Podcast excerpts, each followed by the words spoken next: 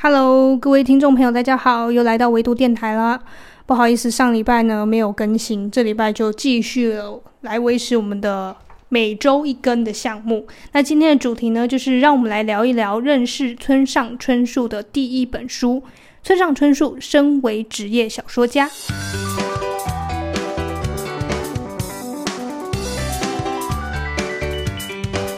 我今天跟大家介绍这本书呢，是身为职业小说家。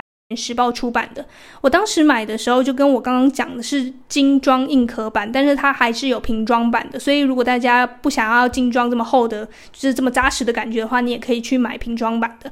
但是呢，我为什么会这？挑了一个精装版，就是因为这是我第一本村上春树的书。那其实早在这个买这本书之前，我就耳闻他的作品非常的厉害。那我就想说，既然是第一本，那我应该要来一个比较有仪式性的，以展现我对他的佩服跟钦拜。然后，所以呢，我就买了一本这个精装版的。当然，你问我精装版感觉怎么样，就是特别的厚实啦，然后你会觉得这本书很神圣的感觉。那老实说，我第一次看这本书的时候，大概是在我大学的时候。虽然我以前有稍微读过一点点《挪威的森林》的一小个部分，然后也有看过相关的呃影视化的作品，但是我会觉得那个时候看的时候啦。我会没有办法投入，我觉得我没办法进去那个文字，或者是我很快的就知道这样的文字风格不是我喜欢的，可能是对于那个时候的我来讲就是这样，所以我很快的就把书放下，我就想说，嗯，我可能真的不是村上春树的迷。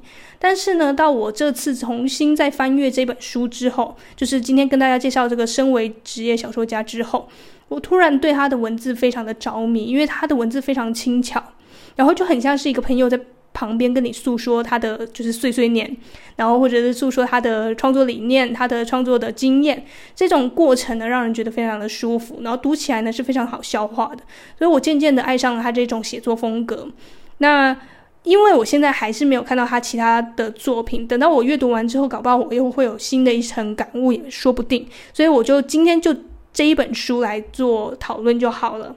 然后他的这本书呢，大家都知道是以他的照片，黑白色的照片呢为做封面，然后是一个简单的呃白色底色的这个书封设计。然后他的村上春树呢，他是有一个有一对非常可以看穿人、动心人心的眼睛，你会觉得一直盯着他的这个照片看的话，你会好像被他深深的吸引住一样，你好像。他就已经看穿了你整个人的灵魂，就很妙。他的这个这一对眼睛就是有一种魔力在，就对了。然后呢，这本书总共的架构是十二回的内容，每一篇都是短篇的，所以你可以睡前读一篇，然后或者是呃通勤的时候读一篇，都是很好去吸收。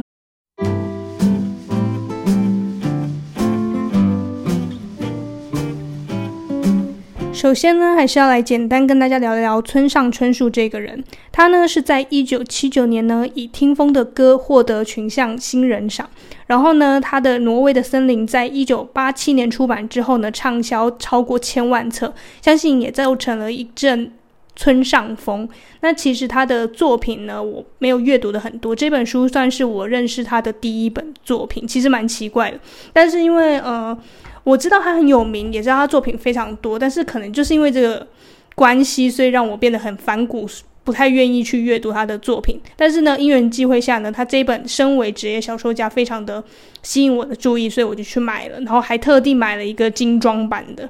然后我觉得再次读的时候，这个冲击还是蛮大的，所以决定这次呢来跟大家介绍这本书。如果大家是那个重度的村上迷的话呢，请不要生气，说我为什么是介绍他这本书？他明明有很多作品很优秀，我知道，但是因为我没有阅读过，所以我没办法在这边跟大家推荐。我只推荐我觉得我看完之后呢，非常有感触的书。那如果我之后呢有在阅读他其他作品也很有感触的话呢，我同样会介绍给大家的，所以不用急。那我来简单谈一下他这个人的传奇故事，包括呢，他出道的时间非常的短，他是在三十岁左右的时候呢，才突然觉得，诶，我来写个小说好像也不错。其实这个，嗯，小说家这个职业啊，基本上没有任何的限定。你可能有些人会说，一定要是什么中文系啊，或者是自己本国语言相关的科系出来写作会比较好。但其实老实说，小说家这个职业是没有分任何的。职业、专业或者是男女任何的限制都没有，它就是一个非常开放的舞台，然后欢迎任何呢有心里有想法，然后内心有故事的人呢都可以加入在其中。接下来呢，要跟大家讲讲这本书的内容。我刚刚有讲过，它是由十二回的短篇所组成的。它每一回呢，都是探讨不一样的问题，但是都有扣合身为职业小说家的这个大主题。首先，他第一回就有说到，就是呃，这个主题是小说家是宽容的人种嘛，以及包括他说刚成为小说家的时候，还有文学奖关于原创性这些有的没的，就是关于作家一定会面临到的问题，以及他个人经验的分享。我会觉得他写的非常诚实。他从他为什么会想写小说，到他写小说的整个过程遇到的挣扎，以及到后期已经呃完成完稿之后的改稿过程，然后销售过程，他都写得非常的巨细靡遗。所以你会觉得他真的是一个很真实、很有真实感的大叔。然后，即便他现在呢已经。高龄七十多岁了，但是我还是觉得他的整个活力啊，还有他对自我的要求还是非常的高。我觉得他是一个一直在不停进步的作家，我非常的佩服他。然后呢，我今天想要跟大家讲的书中的内容呢，主要也是拉出了三大点。第一点呢，是对小说家的理解。他在第一回的时候，“小说家是个宽容的人种吗？”的这里面呢，就写到说，嗯，我引述一下他里面的话。不过，我常常在想，头脑转得太快的人，或拥有过人的丰富知识的人，可能不太适合写小说，因为写小说或说故事这种行为是以非常低速并低调的在进行的作业。以实际感受来说，速度或许比步行多少快一点，却比骑单车慢。有人意识运转的基本动态适合那样速度，有人不适合。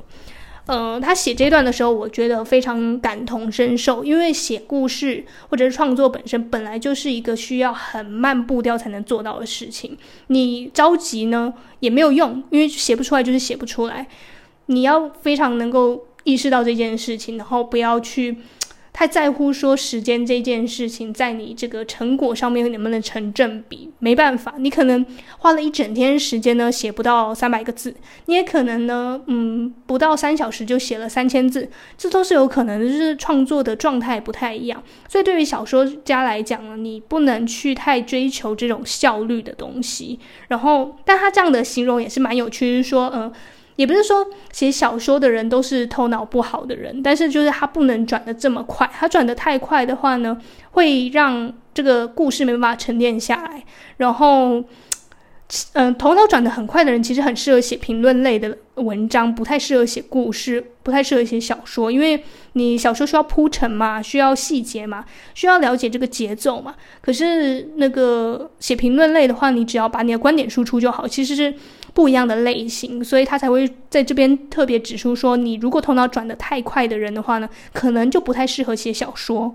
接下来呢，他也有在书中聊到关于文学奖这个内容。其实呢，在文学界啊，其实也不是文学界，应该是大家都耳闻过，就是，呃，村上春树到底在今年能不能获得诺贝尔文学奖这个话题呢，已经延续了很多年了。然后呢，始终大家都会是说，村上春树没能得到诺贝尔文学奖是一个最大的遗珠。但这样的评论呢，听久了你会觉得蛮无聊的，因为其实村上春树本人可能也不是这么想要得奖，而每次都说他是陪榜，说他是遗珠，也是对他非常不公平的一些评论。那他其实呢，早在书中就有讲到这件事情，这么多年来，你看始终都是绕不过去这个话题，所以也没办法。我们可以在书中看到他的无奈，他又讲到说。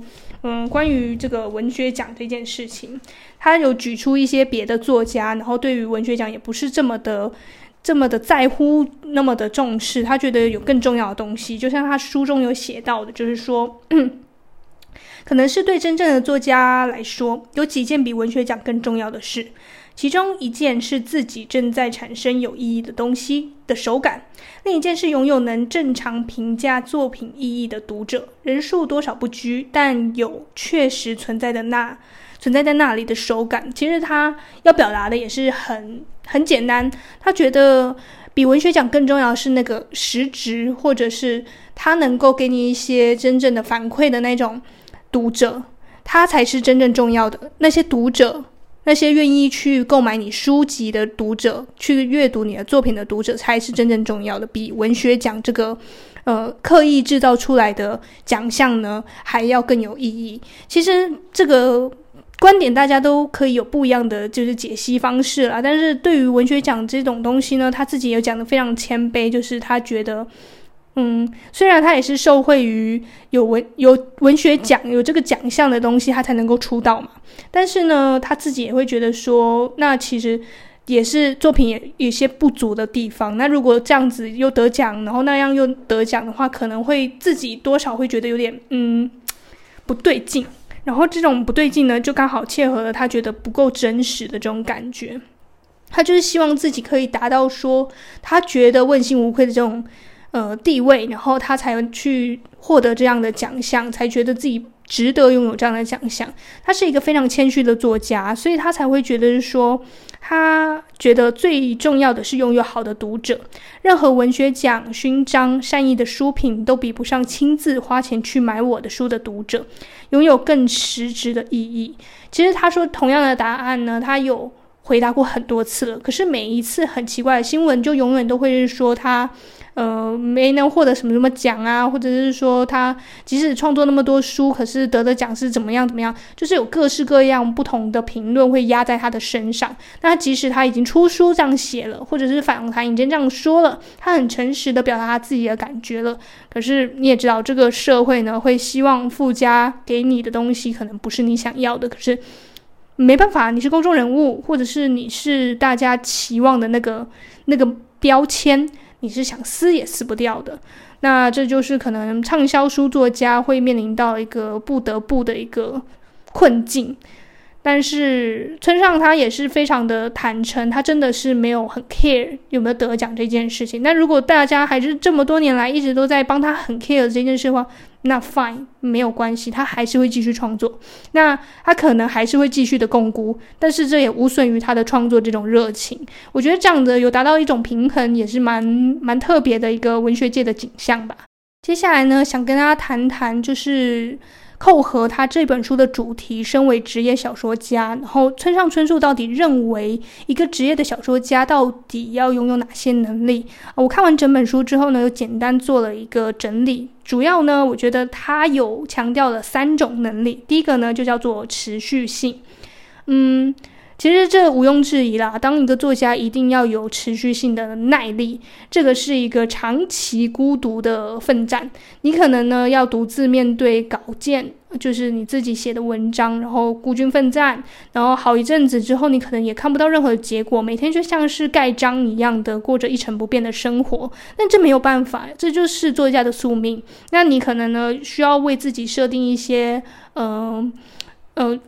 规律就是，比如说像村上春树，他就会说，他会在写长篇小说的时候，会告诉自己，就是会规定自己说，嗯，每天呢要写四百字的稿纸，写十章，也就是四千字。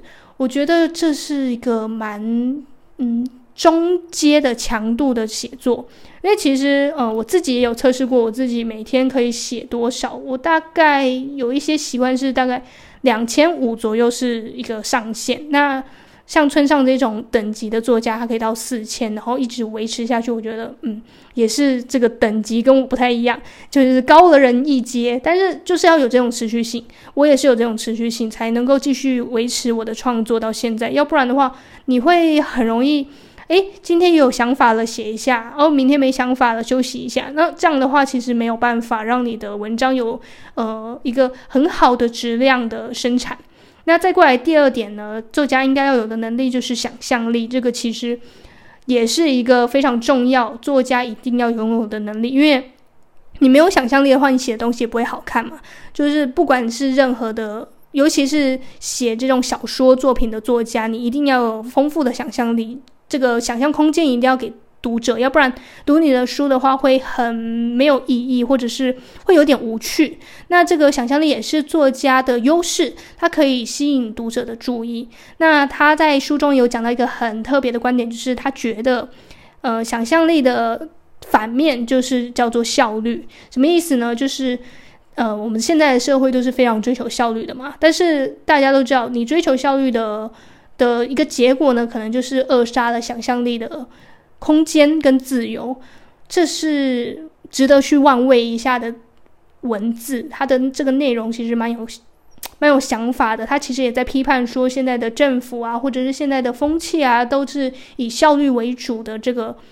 这个潮流，但是大家有没有想过，你当你在追求效率的时候呢？你可以，你可能会忽略了旁边的各种可能，可以发展的可能，或者是可以任由自己想象的可能。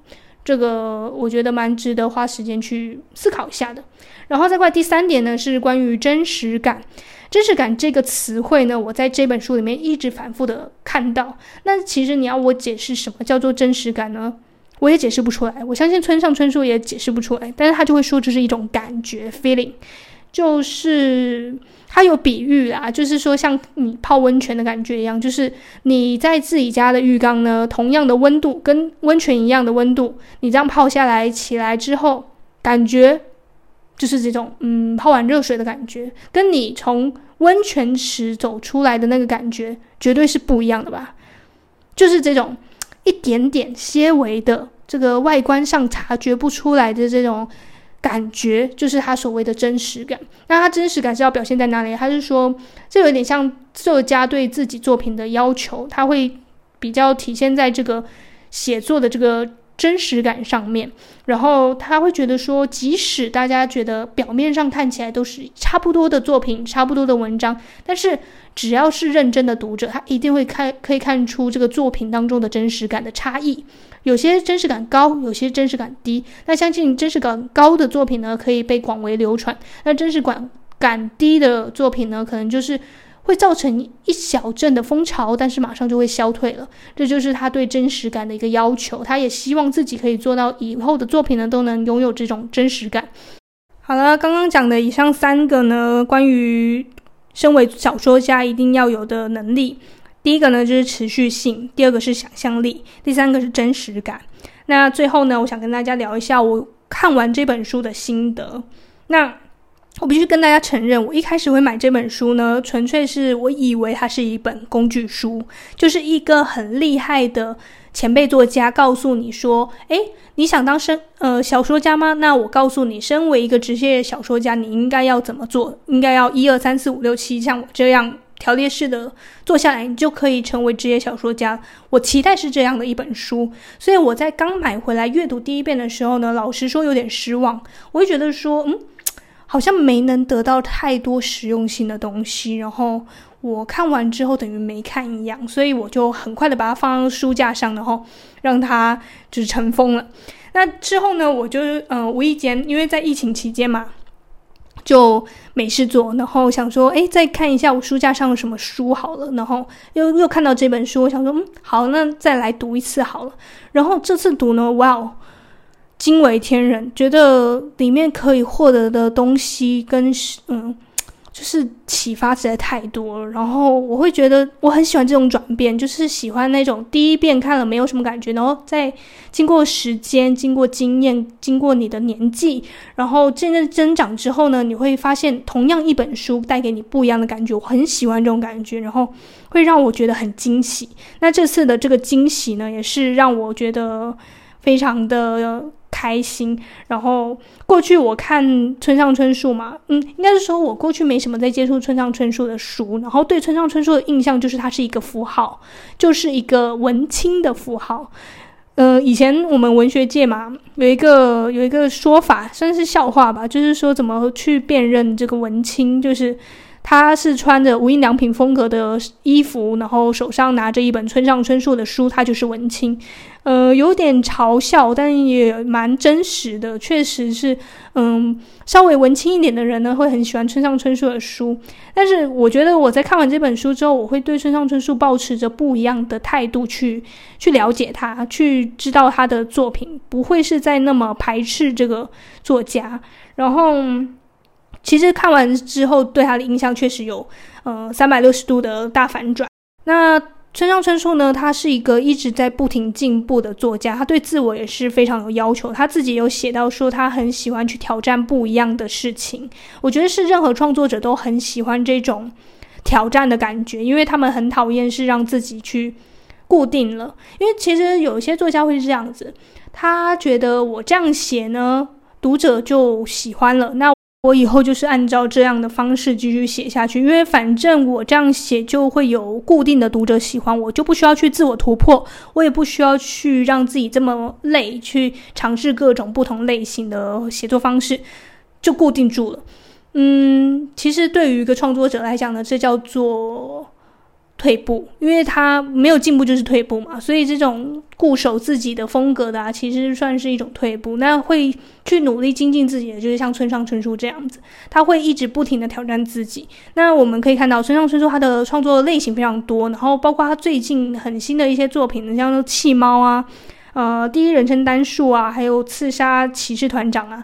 好，老实说，我这些都还没看过，但是呢，我知道他在不停的转换他自己的创作风格。那光是看这些形式上的差别呢，你就会知道他是一个不停在追求进步的作家。我非常欣赏这样子，不会让自己裹足不前的作家。他会，呃，即使没有人要求你，即使身边的人都觉得。你这样做就成就够啦，但他还是会自我鞭策。这样的人呢，是非常值得去欣赏的，然后他的精神也是值得你去欣赏。那我知道每个人喜欢村上春树的，嗯，媒介跟他的这个理由不太一样。我自己呢，就是。凭借着我光看完这本书之后，很欣赏他的整个处事态度、的人生价值观，还有他的创作理念。那我不知道你是怎么样的，那我也非常的期待呢。你可以留言告诉我你是怎么样接触到村上春树，你认识村上春树的第一本书是哪一本书呢？可以推荐给我吗？那我也是刚刚才觉得，嗯，对，成为一个新的村上迷。那。老的村上迷，或者是你是一个铁粉村上迷的话呢，可以告诉我说他哪一部作品让你觉得非常印象深刻，或者是一定一定要推荐给我的。